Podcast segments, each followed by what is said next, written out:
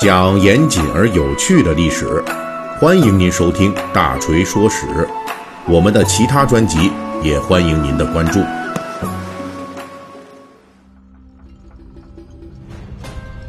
最近我们的《三国演义》细节解密就跟大家聊这个小说里边涉及到的东汉末年的兖州争夺战。那到上一章呢，已经是介绍到兖州争夺战的最后一轮了啊。东汉末年的士大夫阶层的一员就是臧洪啊，用自己独特的方式来践行了当时蜀吏与雇主之间的独特的依附关系。而臧洪在经过这一次同归于尽式的反抗之后，也彻底的摧毁了黄河北岸的袁绍他想染指兖州的最后机会。到此为止，这旷日持久的兖州争夺战啊，终于以曹操军的最终胜利而告终。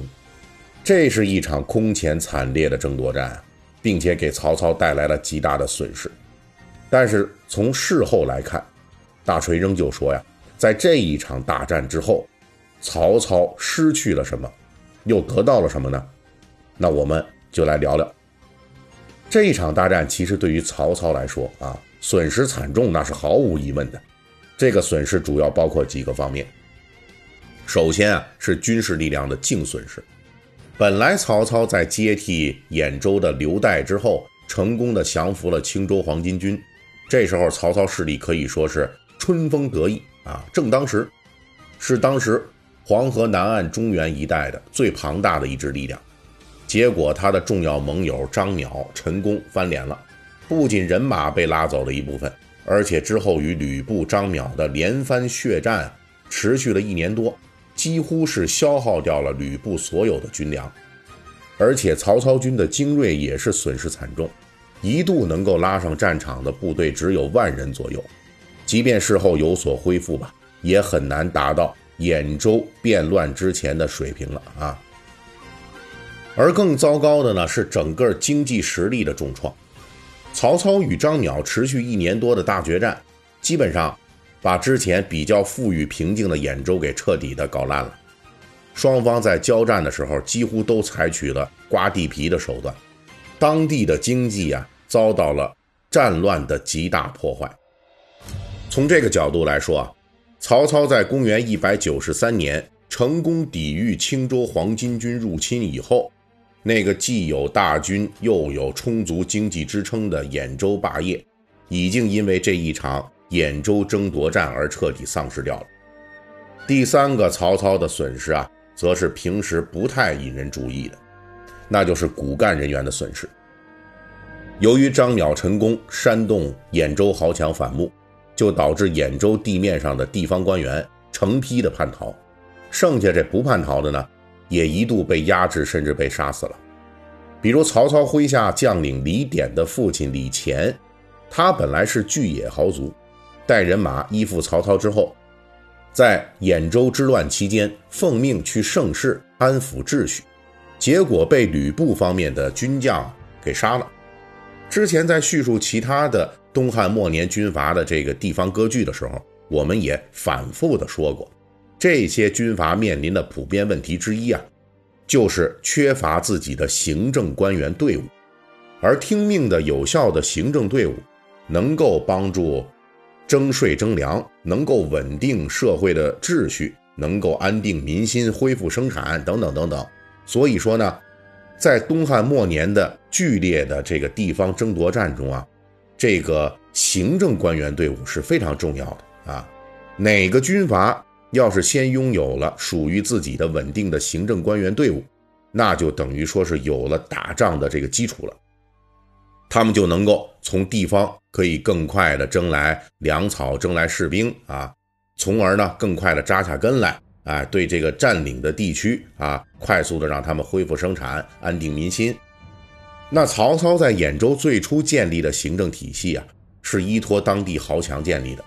结果后来这张邈、陈宫一翻脸，整个兖州的地方官们几乎全部叛变了，就剩下三座城市啊还姓曹，其中还有一个城的长官呢，这个立场还不太稳，还发生过动摇啊，差一点就投降吕布了。也就是说，曹操在兖州之乱中啊。把原来争取到的行政官僚队伍几乎全都给丢掉了，这对曹操的短期发展就造成了极大困难。但是在兖州大战中，曹操也不是说一无所获的，他也是获得了极大的利益。首先，一个利益就是来源于军事力量的增长。虽然说曹军在兖州中这个战乱里边损失惨重啊，后来呢又在吕布军队的作战中啊，每次都遭到重创，又因为军粮严重短缺而军队秩序大乱，一度呢陷入人吃人的惨剧。但是值得注意的是，在古代没有军校的条件下，军队的战斗力主要是靠打出来的。尤其是每次曹操虽然是遭到重创，但是他的主力部队没有被吕布歼灭过，所以曹操一方面会受到损失，但是另一方面呢，他的有战斗力的、有经验的老兵实际上是在缓慢增加的。可以这么说，有了吕布这么一支兵州劲旅的磨练，曹操军虽然是损失惨重啊，人数呢也不如公元一九三年。刚刚吞并青州黄巾军时那么多，但是战斗力啊是彻底的磨出来了。也就是说，这吕布军啊当了曹军的一个陪练了。另外一个不太引人注意的就是曹军的人才队伍实际也是增加，因为在这次旷日持久的残酷交战中，能够活下来的并且赢得胜利的将领啊，都是战斗经验非常丰富的人才。兖州大战。正是曹操陈留起兵以来，组建军队遭受过的最长时期的，同时也是最为惨烈的战事。曹操手下的一批核心将领，其实都是在这次兖州之战中磨练出来的啊！这是一场升级之战、练级之战。比如说悍将典韦，在濮阳之战中，依靠带领精锐护卫的战术突击，就保证曹操脱出了重围。从此啊，他就一举成名。而于禁在归顺曹操之后，也是在与吕布的作战中是脱颖而出，连续几次击败吕布军的分支部队。另外一名著名的将领乐进，在曹操陈留起兵阶段就投奔而来，也是在兖州之战中崭露头角。因为在濮阳之战、雍丘之战中多次担任曹军的冲锋队长。由此呢，就打出了名声。除此之外啊，大量叛逃的兖州地方人员，虽然让曹操的行政队伍损失惨重，但是好处也是有的。也就是说呀，这个兖州之战啊，相当于被动的让曹操实现了一次人才的优胜劣汰。留下来的，跟着曹操的人才，那都是经历过腥风血雨的，在政治上都比较靠谱啊，属于忠臣良将。或者都是死党了，这等于让曹操虽然人才队伍受到重创，但是留下来的这些人更能得到他的信任，从而获得更大的发挥空间。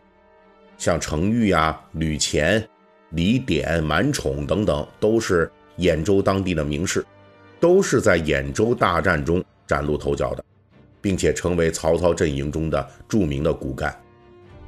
当然了，最大的收益其实是来源于曹操的。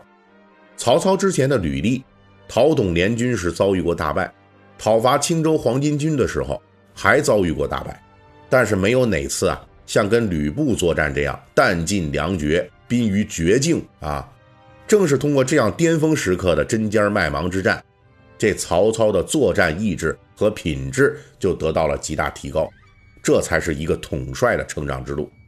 对于曹操来说啊，兖州虽然残破。但是他和他的队伍已经真正的成为了一支劲旅，争霸之路啊，从此将更加平坦。也就是说，兖州之战实际上啊，锻炼了曹操的队伍，在这个后续的三国鼎立的这个争霸的这个路途当中啊，啊，这一战是给曹操呢奠定了基础。好，本集的《三国演义》细节解密，我们就给大家讲到这里。喜欢听我节目的可以。微信搜索添加四四七九二五八零三一七八，加入大锤粉丝群。